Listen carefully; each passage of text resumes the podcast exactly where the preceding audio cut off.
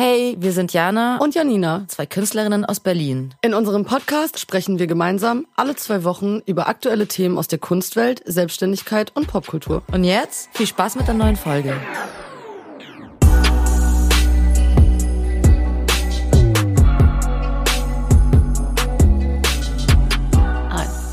Hello und herzlich willkommen zurück bei Frameless, der Kunstpodcast. Hallo, da sind wir wieder back. Yes, in einer neuen Woche sind wir zurück in alter Frische sozusagen. Ja, liebe Freunde. Janina, du hattest Geburtstag ja. gefeiert. Ja. Um mal kurz erstmal also, äh, ein bisschen das abzuklappern, das Thema. Wie war's? Also ich war auch dabei, aber ja, es, es, es, war äh, feuchtfröhlich, es war wild, es war lang, es war äh, in alter Manier äh, mir angemessen. Meine Geburtstage sind ja immer irgendwie das einzige Event, was ich doch dann doch feiere. Die sind mhm. immer gut, auf jeden Fall. Ich habe, wir haben ja auch quasi zu zweit gefeiert, eine sehr gute Freundin von mir und ich, und ähm, haben in einer Bar gefeiert.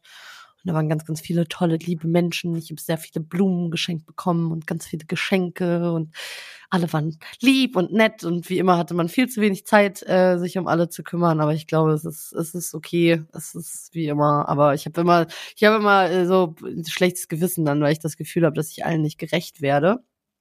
Aber trotzdem habe ich mich natürlich sehr gefreut, dass alle da waren. Sehr, sehr schön. Du hattest ja so ein ganzes Geburtstagsweek quasi, ne? Du hattest ja am Anfang Ja, quasi, Geburtstag genau. In der Bar. Mhm. Jetzt ist Area ja. Season auch schon wieder vorbei. Mein, mein Monat so ist, ist das. Rum. Schade. So sind unsere Geburtstage für dieses Jahr auch wieder vorbei. Und äh, ja, aber freut mich, dass äh, du happy bist mit deinem B-Day. Ja, voll. Jetzt freue ich mich aber auch. Jetzt geht's ja wieder los mit Arbeitsseason. Und im Mai habe ich dann endlich auch mal eine Woche Urlaub. Da fahre ich an den Lago Maggiore nach Italien. Darauf freue ich mich ah. schon übertrieben doll. Ich habe so lange keinen Urlaub gemacht. Ich freue mich so krass doll, einfach mal zu chillen und woanders zu sein. Genau. Ja, auf jeden Fall. Und bei jetzt erstmal hast du ein paar Jobs, ne, die jetzt anfangen oder genau Hochzeitsseason. Voll. ja, voll. Schon? Hochzeitsseason geht los und irgendwie alles andere Season geht anscheinend auch los, weil bei mir klingelt's auf jeden Fall gerade irgendwie daily und ich krieg ständig irgendwelche Anfragen und so, so dass ich teilweise die Sachen gar nicht mehr unterkriege, weil ich gar keine Zeit mehr hab. Ähm, aber das tut auch echt ganz gut jetzt so nach dem, ich habe ja schon öfter erzählt, dass der Winter bei mir immer relativ low ist und äh, da nicht so viel passiert und ähm, ich habe gerade so richtig das Gefühl, das Leben erwacht neu und draußen wird irgendwie besseres Wetter. Wir hatten jetzt das erste Wochenende 22 Grad. Ich habe im T-Shirt draußen gechillt und Eis schnabuliert und das ist irgendwie gerade geht's wieder richtig los. Jetzt am Wochenende fahre ich nach Bremen. Also hier geht einiges gerade ab. Wie ist es bei dir? Ähm, bei mir, also ich habe auch das Gefühl, dass es wieder ein bisschen mehr wird mit allem. Wobei ich, ich denke, ich meine, ich habe ja diese Ausstellung gemacht und so in letzter Zeit, aber es irgendwie, ich weiß nicht, warum in meinem Kopf so ist, als ob ich irgendwie nicht viel gemacht hätte, aber dabei macht man viel. Es ist, aber es geht langsam los. Halt so schnell dann vorbei, ne? Wenn es dann vorbei ist, denkt man immer, oh, ich habe ja gar nichts gemacht, weil alles so sch nicht schnelllebig ist, aber so man ackert sich so tot in so einer kurzen Zeit, dann schmeißt man den Output raus und dann ist es vorbei und man denkt so, oh krass, ich habe irgendwie gar nicht wirklich was gemacht. Wir können irgendwann mal darüber diskutieren, äh, über Nachhaltigkeit in der Kunst und, und äh, diese ganze, ne, wir haben ja schon öfter darüber diskutiert, auch so Output über Instagram und bla und so Schnelllebigkeit mhm. mit, mit äh, Ergebnissen sozusagen. Ich glaube, das ist ein sehr interessantes Thema und auch ein sehr philosophisches und sehr deepes Thema. Aber ich kann das voll nachvollziehen. Ich habe das manchmal auch. Ich habe manchmal sechs Jobs die Woche und wenn die dann alle abgearbeitet sind, denke ich so, ja krass, ich habe irgendwie gar nichts gemacht. Dabei habe ich übertrieben viel gemacht. Das ist komisch, aber das ist ne? irgendwie, ja, total komisch. Aber also, das passt ganz gut zu unserem heutigen Thema, muss ich gerade sagen, weil das war nämlich äh, also interessant, dass wir jetzt drauf kommen, weil das ein bisschen die Frage, die ich dir am Ende dann ähm, auch äh, stellen wollte, weil du wirst sehen, was ich damit meine, weil ähm, wir haben heute ja wieder ein Thema uns ausgesucht mhm. ähm, was mhm. ich äh, vorbereitet habe. Und wir sprechen, also wir haben äh, am Ende der letzten Folge habe ich, äh, haben wir das ja schon angeschnitten, ähm, ähm, dass wir heute über einen Künstler sprechen, einen sehr, sehr berühmten Künstler, ein, wie er genannt wird, der Jahrhundertkünstler sogar. Aha. Ja, jeder kennt ihn, glaube ich. Selbst äh, Grundschulkinder kennen schon seinen Namen. Wissen tut man tatsächlich nicht immer so viel. Ich bin ja auch jetzt nicht äh, so gut über ihn informiert, deswegen bin ich sehr gespannt, was auch ich heute lerne. Aber den Namen kennt auf jeden Fall, glaube ich, fast jeder Mensch auf der Welt. Das glaube ich auch. Und zwar handelt es sich um Pablo Picasso. Jo Picasso, wie er ähm, über sich auch öfter sagte, ich bin's Picasso. 2023 jährt sich äh, sein 50. Todestag und es gibt überall auf der Welt Picasso-Ausstellungen. Und es gibt ja auch sehr viel auszustellen, weil du meintest, du weißt nicht so viel über ihn oder sein Leben oder. Ja, ich bin jetzt nicht, also ich ich irgendwie ist es ja schon fast peinlich, das zu sagen, vor allem, wo ich jetzt hier sitze in diesem Podcast. Irgendwie habe ich Picasso, also ich habe mich äh, eine Zeit lang mal so ganz kleines bisschen mit ihm beschäftigt und bin dann auf seine äh, ganzen Frauengeschichten gestoßen, die wir wahrscheinlich auch noch heute ein kleines bisschen äh, diskutieren werden. Und irgendwie fand ich ihn dann voll unsympathisch und habe ihn dann so ein bisschen aus meinem Interessenfeld weggeschoben. Aber natürlich muss man sagen, Picasso ist fast schon eine, kann man das sagen, eine Figur der Popkultur auch mittlerweile. Also er ist ja wirklich nicht wegzudenken und jede Kunstuni wird ihn behandeln und er ist eine sehr, sehr wichtige und einflussreiche Person gewesen. Aber mich persönlich hat es irgendwie nie so richtig krass berührt. Vielleicht ist es nach heute anders. Vielleicht gehe ich mir dann auch noch mal was anschauen. Seine Werke sind natürlich äh, also ausgesprochen interessant und äh, von von unglaublicher Vielfalt. Aber viel Wissen über ihn tue ich tatsächlich nicht. Deswegen bin ich jetzt sehr gespannt, was mich erwartet. Ah, okay, dann werde ich etwas darüber erzählen. Er ist tatsächlich ein sehr wichtiger, eine, so eine Schlüsselfigur in der Kunstwelt tatsächlich sogar, mhm. würde man, würde ich sagen. Aber ich fange mal von vorne an, ähm, wer er war. Und zwar, also nur ganz kurz zu seiner, zu seiner Vorgeschichte, äh, zu seiner Biografie quasi. Er ist in Malaga, Spanien, 1881 geboren und war von Kind auf galt als Naturtalent. So, er hat schon irgendwie mit äh, mit zwölf seine ersten Gemälde gemalt, mit 15 so realistische Ölmalereien. Also ich habe so Bilder gesehen, die er gemalt hat in diesem Alter. Und äh, die waren also, weil er hat sich versucht, immer mit den großen Meistern zu messen und das ist ihm mhm. ziemlich gut gelungen.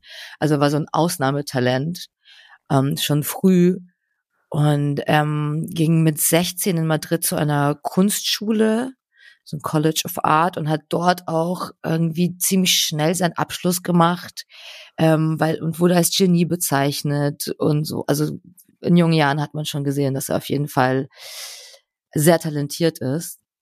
Mit 18 ich habe mal Jahren gelesen, ja. Ich habe mal gelesen, äh, kurz bei, um bei seiner Kindheit zu bleiben, ich habe mal gelesen, dass der Vater wohl auch gemalt hat und dass der Vater dann aber aufgehört hat zu malen, weil er so frustriert war, weil sein Sohn so viel besser war als er. Und er hat, äh, glaube ich, sogar auch gesagt, dass er mit zwölf Jahren schon fertig ausgereift war, sozusagen. Und das ist ja schon, also ist schon krass. Ja, ein ja. Zwölfjähriges Kind irgendwie so, so talentiert ist von, also das muss dir ja dann in die Wiege gelegt sein. Also es ist ja nicht, hast du dir ja dann nicht hart erarbeitet und gelernt, sondern das ist ja dann, da kann man dann wirklich von Talent sprechen, glaube ich. Also absolut. Absolut. Also wie gesagt, ich habe diese äh, Bilder gesehen von ihm, die er in diesem Alter äh, gemalt hat und das ist das kann man sich nicht also kann man sich nicht vorstellen, dass das ist irgendwie so ein äh, 13-jähriges Kind oder Jugendlicher ja, gemalt hat. Äh, also crazy. Ähm, genau. Und dann ging er mit 18 Jahren, ging er dann nach Paris. Also weil ich, also Picasso, ich habe ihn zuerst halt auch in Frankreich zugeordnet. Ne, mhm. Ich dachte auch, er ist Franzose, aber er ist ja ursprünglich Spanier, aber er hat wirklich sein äh, ganzes Leben in Frankreich verbracht und wird quasi so als der Exil, der französische Exilkünstler bezeichnet, ne, weil er mhm. Sp Spanier ist. Genau, hat aber die, sein meistes Leben in Frankreich verbracht, wohin er dann mit 18 Jahren ging.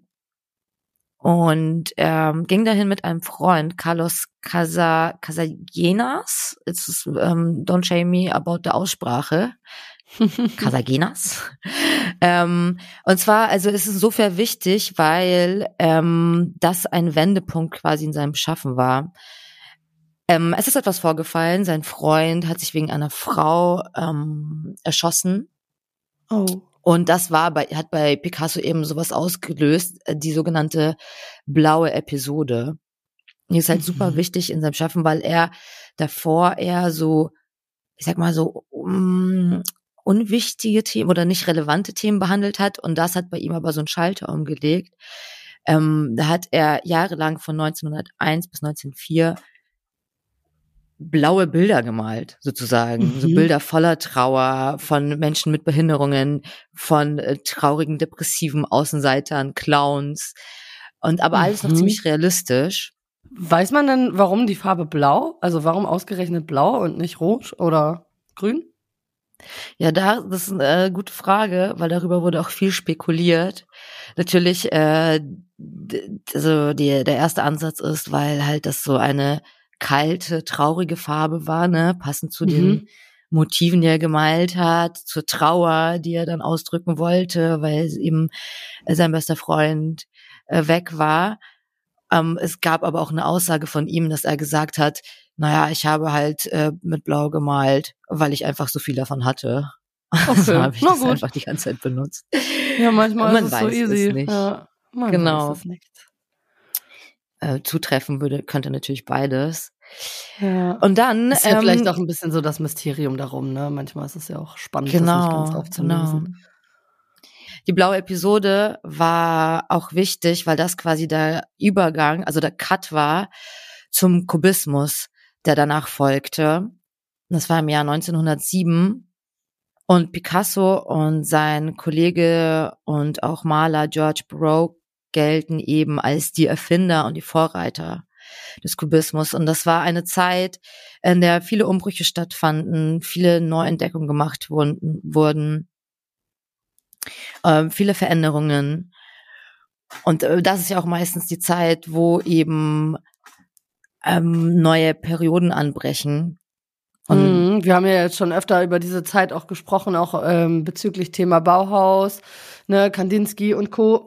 In Frankreich treffen sich alle, ähm, die neue Avantgarde wird irgendwie geboren und äh, es äh, finden sich neue Stile, neue Stilrichtungen, alles wird ein bisschen wilder, freier, ähm, weniger realistisch, eher ein bisschen fantasievoller. Wir hatten das ja damals auch in der Surrealismus Folge genau. haben wir ja auch viel darüber gesprochen, dass sich die Zeit einfach ja weg von diesem realistischen Abbild und auch so diesen Nachwehen ähm, ja auch des Krieges und so weiter hat hat es sich ja dann auch ähm, viel entwickelt einfach also hin zur zu einer neuen Zeit zu einer wilderen offeneren freieren Zeit. Und ähm, da war er mittendrin der Gute anscheinend. Genau.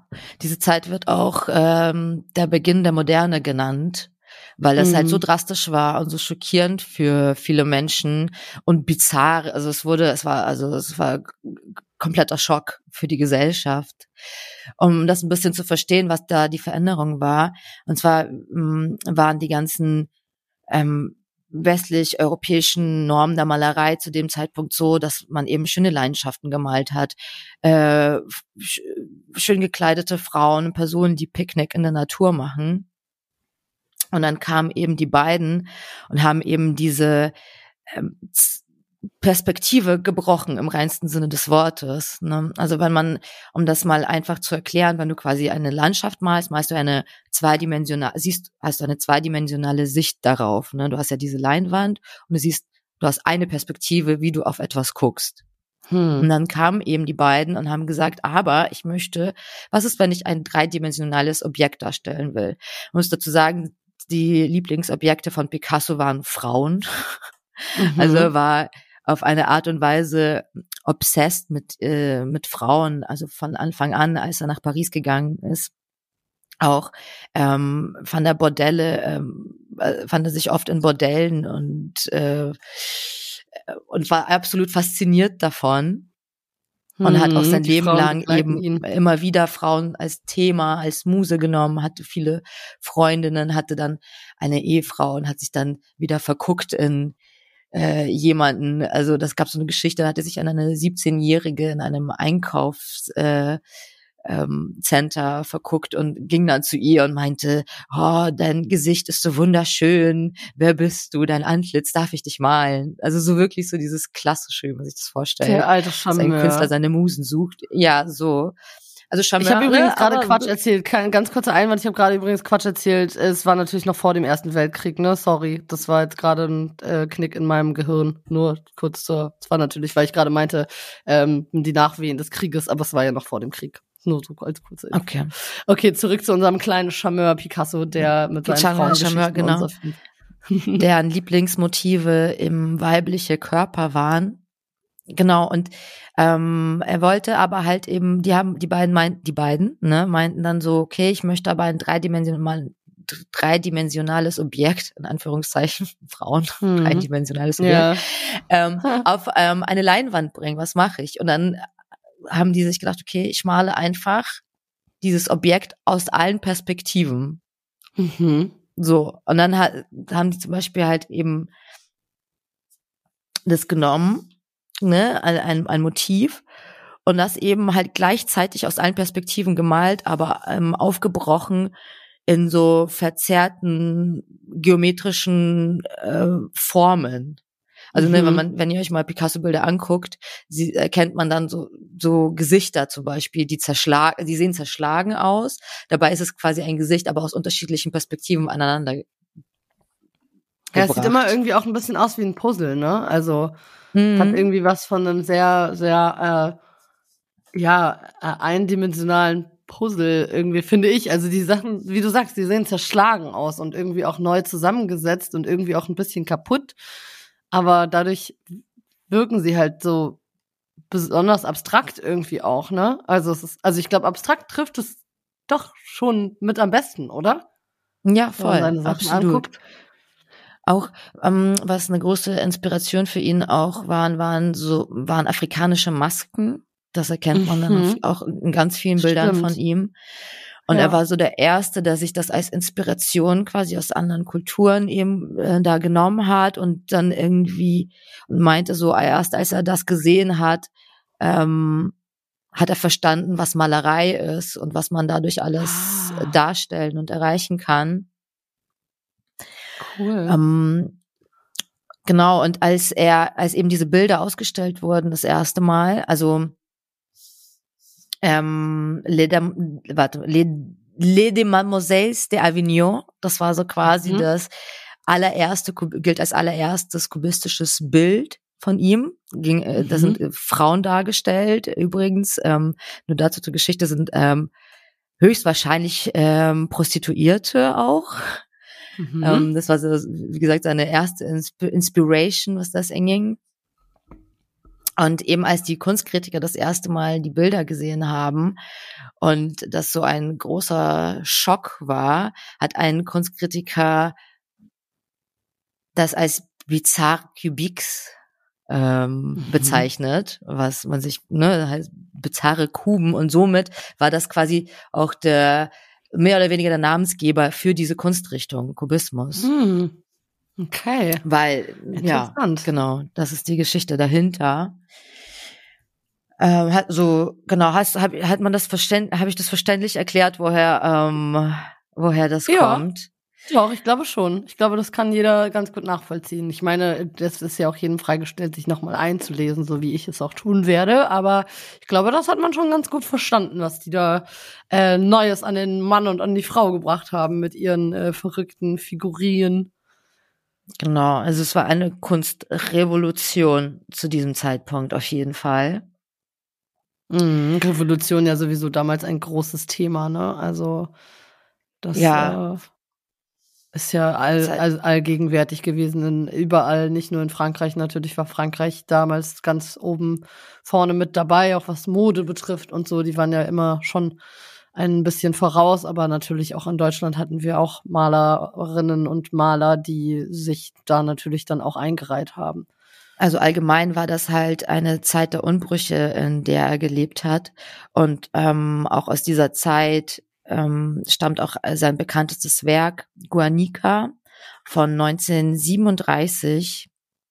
Das waren ähm, die Anfänge des Zweiten Weltkrieges. Und äh, dieses Werk ist so bekannt, weil es gilt als ein Antikriegbild, was er gezeichnet. Also man muss sagen, Picasso galt nie als sonderlich politisch sein Leben lang. Deswegen mhm. ist es auch so außergewöhnlich, ähm, dass das so das Antikriegsbild äh, von ihm quasi ist. Und zwar war das seine, hat er das gemalt als Reaktion auf die Bombardierung von Nazis auf eine kleine Stadt in Nordspanien ähm, während des Zivilkrieges. Und also als erstes, es ist außergewöhnlich dadurch, dass es auf jeden es ist äh, sehr groß ist mhm. und dass es sehr kraftvoll ist und quasi so viel Emotionen rüberbringt und da sehr viel passiert. Ähm, wir werden euch äh, Bilder äh, davon ähm, reinpacken, dann könnt ihr euch das angucken. Wie gesagt, es zeichnet sich auf jeden Fall auch aus durch die Größe und durch diese krassen Emotionen, die man wirklich nur versteht, wenn du, wenn, wenn man es sich anguckt, anguckt. Ähm, aber es war natürlich auch sehr viel Schmerz, weil es ähm, auch sein Heim Heimatland war und ähm, er sich da zum ersten Mal wirklich öffentlich politisch geäußert hat. So, dadurch mhm. ist es ein sehr bedeutendes Werk und sehr berühmt. Mhm, genau Ja, genau, wenn du sagst, es ist groß, dann muss man kurz dazu sagen, es war halt drei Meter fünfzig mal fast acht Meter, also mal mhm. 7,77 Meter. Also es war ein riesen Oschi, würde ich jetzt mal sagen. Es war ein sehr, sehr langes, sehr hohes äh, Gemälde ähm, aus Ölfarbe. Sehr, sehr düster, auch so schwarz-weiß mit Figurinen und Pferden und Augen und also wir werden euch, wie gesagt, Links in die Shownotes packen, aber das ist ein sehr äh, auch für mich sehr krasses Bild, weil, wie du sagst, durch diese Größe eben auch einfach so imposant und äh, man fühlt den Schmerz, den er, glaube ich, gefühlt ja. hat, ne? Weil diese kleine Stadt einfach komplett zerstört wurde und ähm, ja, es muss ihm ja sehr viel bedeutet haben, wenn das quasi seine, was heißt erste politische Handlung vielleicht nicht, aber zumindest seine ein, einflussreichste politische Malerei ist und er ja sonst eigentlich nicht so der Typ äh, ja. Politik, äh, politische Aussagen war, sondern eher eigentlich bekannt war für seine Frauengeschichten, die wir wahrscheinlich auch noch ein bisschen hören. Also das, ähm, ja, das ist dann schon was Besonderes gewesen. Auch dieses Jahr 1937 war für ihn auch unter anderem sehr bewegend, weil vier seiner Werke bei äh, der Ausstellung der Nazis entartete Kunst in München ausgestellt wurden. Also allgemein wurden sehr viele Bilder von ihm beschlagnahmt zu dem Zeitpunkt, weil er so der Inbegriff des unkontrollierbaren, kosmopolitischen, wilden, modernen Künstlers war. Und das mhm. mochten die ja gar nicht gerne. Nee. Und äh, das, nein, genau, die waren eher so ne, für die frühere Zeit so, womit er ja gebrochen hat.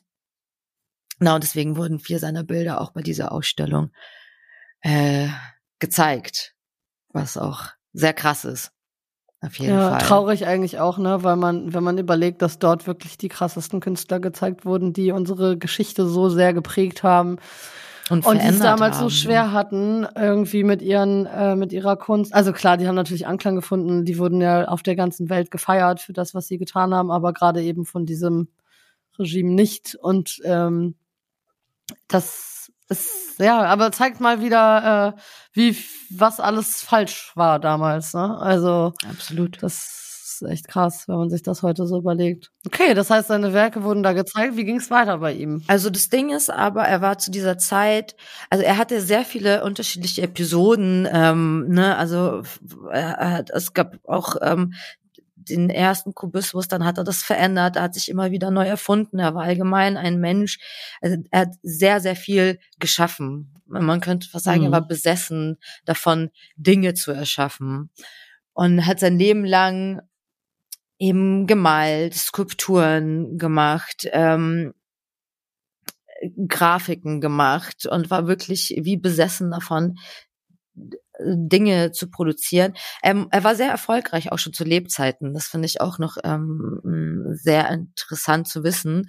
Ähm, mhm. War auch äh, finanziell sehr gut aufgestellt. Also er ist auf jeden Fall kein Starving Artist, niemals gewesen. Er kommt auch mhm. aus, aus einer ähm, guten Familie, so, ne, hat daher niemals irgendwie Armut oder äh, großartig leiden müssen.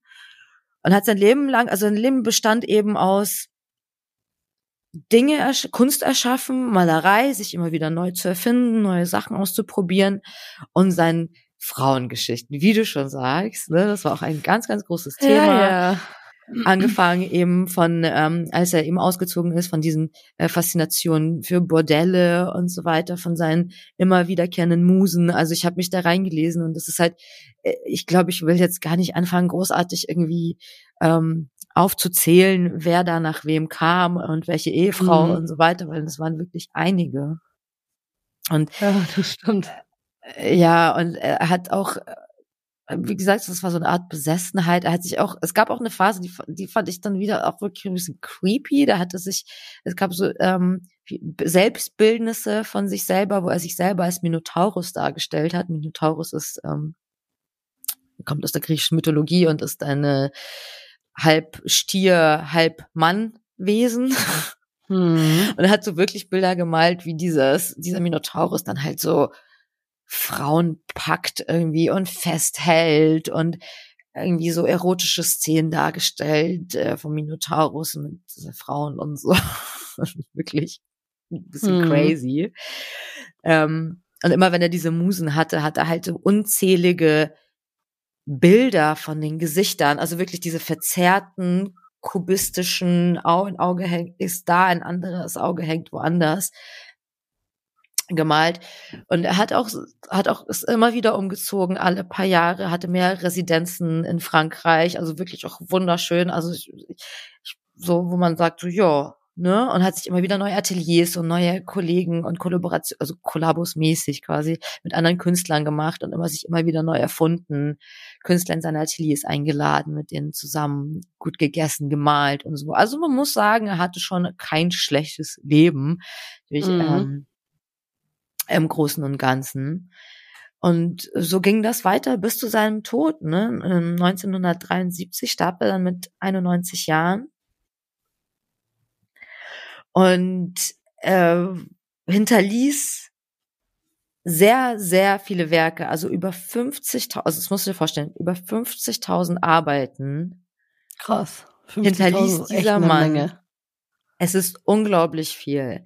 Ähm, seine, das, Witzige dabei ist auch, dass das alles erst nach seinem Tod ähm, alles, äh, äh, wie soll man sagen, gefunden wurde oder gefunden wurde, oder, wurde, ne? Seine Werke sind ja wahrscheinlich auch sehr, sehr weit verbreitet und verstreut, ne? Weil der Mann, der ist ja auch gut rumgekommen, der hat wahrscheinlich hier und da und dort und überall mal was hinterlassen. Und äh, wie es dann so oft ist, erst nach dem Tod wird dann alles irgendwie gesammelt. Und dann genau, sieht man erstmal, was da wirklich ähm, alles zusammengekommen ist. Genau, genau, weil äh, nach seinem Tod wurden eben, er hatte so fünf Häuser, die dann geöffnet wurden. Und dann kam das eben alles raus weil er wollte zu Lebzeiten, obwohl er hat gut, gut verkauft, muss man ne, auch sagen, er hat gut gelebt, so, mhm. aber das meiste hat er nicht, hat er niemanden gezeigt, wollte er nicht verkaufen, wollte er alles für sich selber behalten. Das ist ein bisschen so eine Künstlerkrankheit, das kenne ich von mir selber auch, muss ich sagen. Mhm. Ähm, dass man sagt so, nein, das ist mein Schatz, da steckt so viel von mir drin, ich will nicht das, egal für welchen mm. Preis verkaufen, so. Und deswegen fand ich es witzig, als ich das hier über ihn gelesen habe, weil ich war so, hm, ja, kenne ich. Fühle ich. Fühle ich, absolut. Mm, und genau, und dann ging das halt los, ne? Also das war auch ähm, auf jeden Fall ein Prozess. Wer bekommt denn was? Wie du sagst, es wurde schon gut verteilt äh, überall. Und dann kam halt eben so eine Art ja, Erbstreit. Also äh, der Staat wollte da ganz viel was von haben, weil das ja so ein Kultur- und ähm, äh, Kulturerbe eben für, ähm, war für die. Und dann mhm, fängt die Museen an, fangen sich dann an, drum zu streiten und äh, wollen dann alles haben. Genau. Das ist ja wahrscheinlich der Klassiker. Genau. Genau, der Klassiker. Er hatte halt auch Kinder, ne, sechs äh, Kinder. Und da gab es halt ein Problem. Es wurden auch ein paar Mal die Gesetze geändert, aber es waren halt außereheliche Kinder auch unter anderem. Und dann war das halt die Sache so, ähm, damals galten außereheliche Kinder, das musst du auch wissen, äh, welcher Zeit, über welche Zeit wir reden, aber die galten halt eben nicht als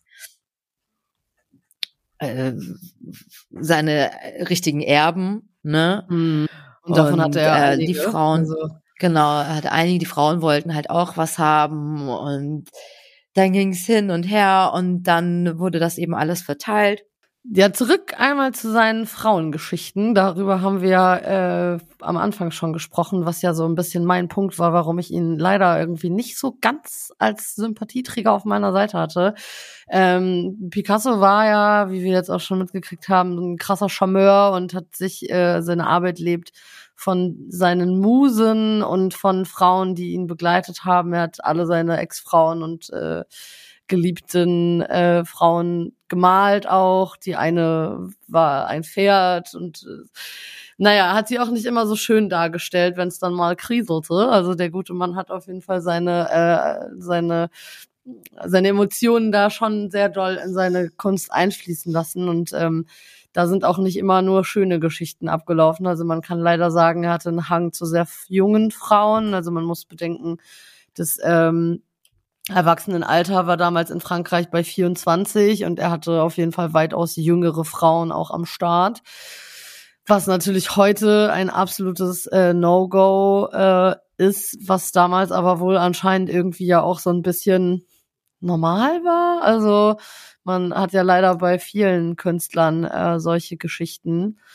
Ähm, äh, also eine seiner Frauen, Jacqueline äh, Rock Picasso, äh, also Jacqueline Rock, die ihn dann heiratete, ähm, war 28 Jahre alt, da war er 72, ne? Also das muss man sich überlegen. Klar, jetzt muss man natürlich sagen, sie war volljährig, aber ähm, er hatte auf jeden Fall immer einen Hang zu sehr viel jüngeren Frauen und ähm, seine Beziehungen waren wohl auch nicht immer so liebevoll. Also es gibt auch ähm, eine Ex-Frau, die sich umgebracht hat. Es gibt eine, die nach ähm, der Beziehung mit ihm dann äh, bis an ihr Lebensende in eine Klinik gegangen ist. Also der ist schon bekannt gewesen dafür, dass der sehr schwieriger Zeitgenosse war und sehr ja, man könnte fast schon sagen, narzisstische Züge hatte und gerne besitzen wollte, was ja auch irgendwie wieder dann ganz interessant ist ähm, zu dem Thema, was du eben gesagt hast, dass er seine Werke alle für sich behalten wollte. Vielleicht war ihm das auch einfach zu viel Einblick in seine Seele irgendwie und zu viel, äh, zu viel Privates wurde da preisgegeben, aber ähm, ja, also es gibt eine Frau, die's, äh, über die gibt's auch eine ganz interessante Dokumentation bei Arte. Die, die Doku heißt, glaube ich, die Frau, die Nein sagte. Ähm, mhm. äh, noch während er mit, äh, mit einer zusammen war, hat er eine andere kennengelernt. Die war 40 Jahre jünger. Ähm, also sie war damals 20 und ähm, er war, glaube ich, 60, wenn ich das richtig in Erinnerung habe. Und er hat sie äh, getroffen und wollte sie auch unbedingt malen. Vielleicht war das sogar auch die, die er in einem Einkaufs äh, Einkaufsladen getroffen hat, von der du vorhin erzählt hast. Ich äh, kenne die Geschichte jetzt nicht so krass im Detail. Aber auf jeden Fall haben die sich dann irgendwie angefreundet und sich halt irgendwie ineinander verguckt. Und ähm, alle ihre Freundinnen haben zu ihr auch gesagt, dass sie, dass sie das sein lassen soll und dass sie die Beziehung mit ihm beenden soll. Und ähm, sie selbst hat irgendwann Jahre später halt auch in dieser Art Dokumentation erzählt, dass sie ihn sehr gut kannte und er sie aber nie so wirklich. Und das war quasi ihre einzige ihre einzige Stärke ihm gegenüber, dass sie für ihn immer so ein Mysterium geblieben ist. Also der hat ihr zum Beispiel auch eine, eine kleine Villa gekauft und sie dann da einquartiert und sie meinte nur zu ihm so, ja, ist schön hier, aber du brauchst dir gar keine Mühe machen, vorbeizukommen. Und er ist natürlich sofort gekommen und hat sich dann aber ihr einquartiert und wollte auch nicht mehr gehen. Und also er hatte einen sehr starken Drang dazu, einfach zu kontrollieren auch, ne? Und sie war eine von denen, die sich nicht kontrollieren äh, ließ. Und ähm, genau, jetzt hat sie gerade kurz geklingelt, kurze Interruption, wir machen einfach weiter. Ähm, genau, sie war eine von denen, die sich quasi von ihm nicht äh, ja besitzen ließ und war deswegen, glaube ich, für ihn auch immer eine der ähm, der interessantesten Frauen an seiner Seite. Danach gab es tatsächlich dann auch nur noch eine, ähm, gab es dann auch nur noch eine, äh, eine Ehefrau, mit der er dann auch quasi geblieben ist, bis er äh, gestorben ist, soweit ich weiß. Viele seiner Frauen ähm, haben aber auch sehr gut über ihn geredet, äh, habe ich gesehen. Ja. Nach seinem Tod hat sich sehr gut über ihn geäußert. Zum Beispiel seine erste Ehefrau war ja eine russische Ballerina. Mhm. Die hat ja auch, ähm, mit der war er auch sehr, eigentlich die ganze Zeit verheiratet weil sie quasi seinen Namen haben wollte unbedingt. Lag mhm. vielleicht auch mm. daran, weil er halt eben zu dem Zeitpunkt auch schon berühmt war, so, ne, ja. weil er etwas geahnt hat und sie wollte halt unbedingt diesen Namen behalten und äh, sich nicht von ihm scheiden lassen wollte und so. Hm, wahrscheinlich auch wegen der Kinder und so, ne? Das ist natürlich dann auch eine Frau, die damals äh, die Scheidung äh, eingereicht hat oder von der sich geschieden wurde. Die war natürlich auch gebrandmarkt, kann man fast schon sagen. Ne? Heutzutage ist es ja Gott sei Dank ja. alles ein bisschen anders, aber damals war das ähm, ja alles noch nicht so einfach. Ähm, aber ja, das habe ich auch gelesen, dass viele Frauen sich auch positiv über ihn äh, geäußert haben, aber eben auch doch viel Leid und viel, ähm, ja, viel, viel Passion auch in diesen ganzen äh, Beziehungen steckte. Also gerade, dass er halt irgendwie sich immer wieder neuere, jüngere gesucht hat, ist natürlich schon auch, ja, jetzt nicht unbedingt so von guter Natur. Und er hat mal was ganz Interessantes gesagt, ähm, als die, ähm, die, wo ich meinte, die Frau, die Nein sagte, ne, ähm, sie, als sie ihn verlassen wollte, meinte Picasso zu ihr, äh, ein Picasso verlässt man nicht. Ein, ja. ein Picasso verlässt.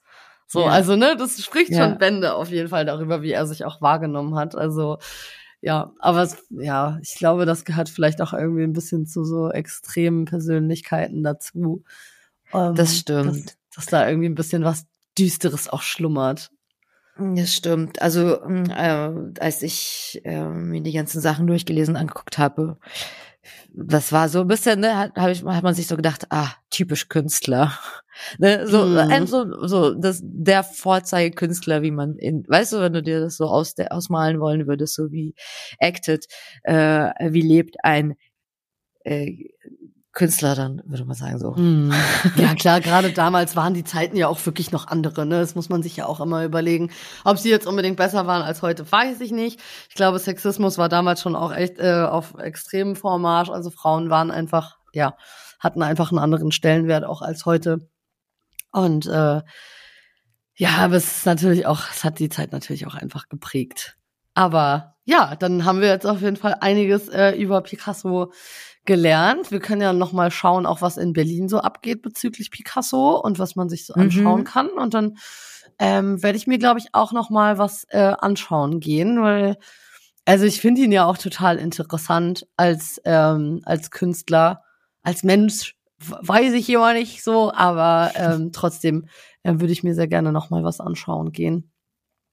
Sein Werk ist auf jeden Fall, also es ist natürlich immer Geschmackssache, äh, wie ähm, man das findet. Ich finde es aber ähm, auf jeden Fall interessant, die Hintergründe zu wissen, woher das alles kommt, um das ein bisschen besser zu verstehen und die Bedeutung davon zu verstehen, weil es wirklich, ähm, wie schon gesagt, ist der Beginn der Moderne ist, weil sich sehr viele Künstler von ihm ähm, inspiriert, inspirieren, inspiriert lassen haben.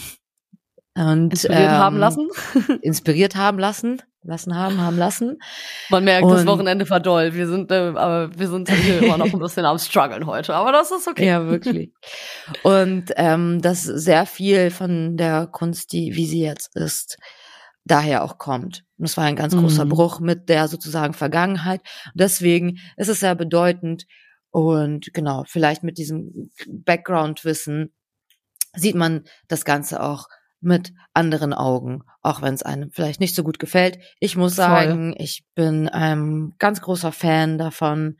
Ich finde abstrakte Kunst sehr inspirierend, sehr interessant. Ähm, dieses andere Denken ähm, finde ich, ja, wie gesagt, sehr inspirierend. Auch für mich selber und für meine Kunst. Und äh, Voll, kann man auch auf jeden Deswegen. Fall nachvollziehen. Ich finde es auch sehr, sehr, sehr, sehr spannend. Und ich habe mich gerade gefragt, als du gesagt hast, ähm, dass man heute noch darauf guckt und quasi das so, das ist, was die Welt geprägt hat. Ich frage mich tatsächlich, ob irgendjemand mal auf 2023 zurückguckt und sagt, das hat unsere Weltgeschichte geprägt. Weil irgendwie hm. habe ich das hm. Gefühl, dass jetzt gerade, was ist, also alles, was da ist, gab es schon irgendwie oder gibt es schon in irgendeiner Form und es gibt zwar immer neue Trends, aber wirklich richtig neue Sachen, neu, wo man sagt, wow, das habe ich noch nie gesehen. Das ist ja doch eher selten geworden, weil es ja eben auch einfach durch das Internet, man kriegt alles mit. Ich meine, damals gab es kein Internet, bis man mitbekommen hat, äh, welche Zeitschriften äh, über welche Künstler schreiben oder wer, wer das war ja viel auch Mundpropaganda, ne? Da gab es kein Internet, da gab es kein Fernsehen in der Form, so wie wir es heute haben. Da gab es konntest nicht einfach mal googeln und ne? Deswegen frage ich mich, was wird das, wird das so, wird das irgendwann so sein, dass jemand auf unsere Zeitepoche zurückguckt und sagt, wow, die haben die Weltgeschichte geprägt oder äh, sind wir da schon eigentlich so weit von weg, dass es das gar nicht mehr gibt vielleicht? Also ja, voll. Kannst du dir vorstellen, jetzt vorstellen, dass es irgendwie in Berlin gibt es irgendwie so eine neue Ausstellung und auf einmal geht so durch die ganze Menge, oh mein Gott, Schock. Ein Nein, unfassbar, ja was mehr. wird da ausgestellt und das alles so vollkommen. Ja nichts mehr, ne? Ja, also es kann ja gar nichts eben. mehr schocken, so, weil es ja wirklich, also ich erinnere mich noch damals zurück, kennst du noch Körperwelten? Oh ja. Diese ausgestopfte. Mhm. Das war ja damals noch so ein Ding, wo Stimmt. so, oh mein Gott, und die zeigen da Stimmt. ausgestopfte Menschen und oh Gott, oh Gott. Und, aber auch das schockt einen jetzt ja nicht mehr. Also es gibt ja, es gab ja alles schon so. Deswegen, naja, äh, vielleicht auch eine philosophische Frage für eine andere Folge. Müsste man sich mal mit äh, KunsthistorikerInnen oder Kunstphilosophinnen zusammensetzen, was die dazu sagen. Das wäre, fände ich mal eine sehr spannende, es wäre eine gute, wäre eine gute Podiumsdiskussion auf irgendeiner Art Week oder so. Äh, Gibt es überhaupt noch Neues? So, ne? Also, oder ist das Ding schon, ist der Drop schon gelutscht? Genau, wird es jemals irgendwas Bahnbrechendes geben? Man weiß es nicht. nicht. Apropos Neues, hast du denn einen neuen Song für unsere Playlist?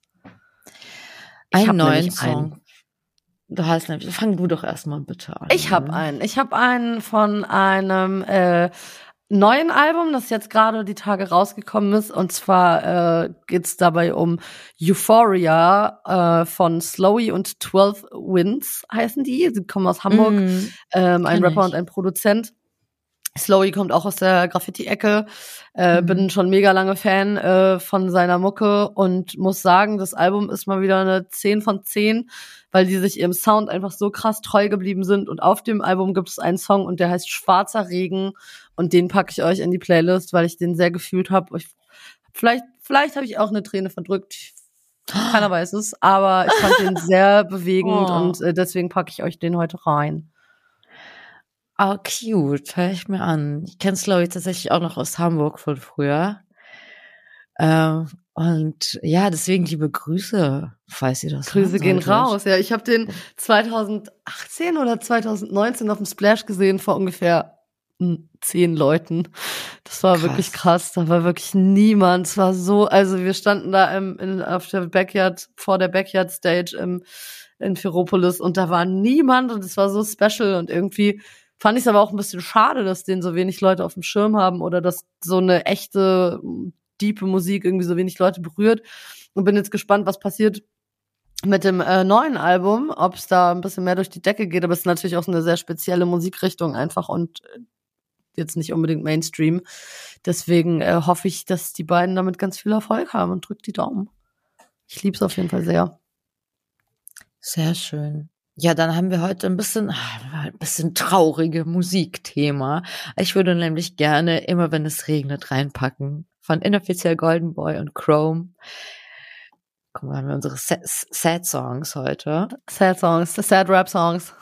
Sad Rap Songs. Ja, muss auch mal sein. Draußen ist es schon wieder grau, die Sonne hat sich schon wieder verkrümelt irgendwie. Ich hab, also jetzt langsam reicht's auch, deswegen. Aber dann ist heute genau. auch Zeit für traurige Musik.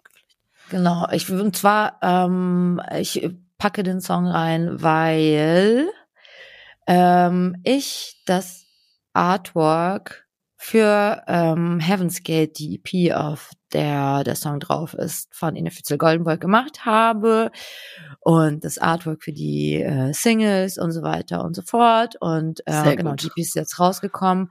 Hört euch das unbedingt an und das ist einfach ein sehr schönes, nachdenkliches Lied.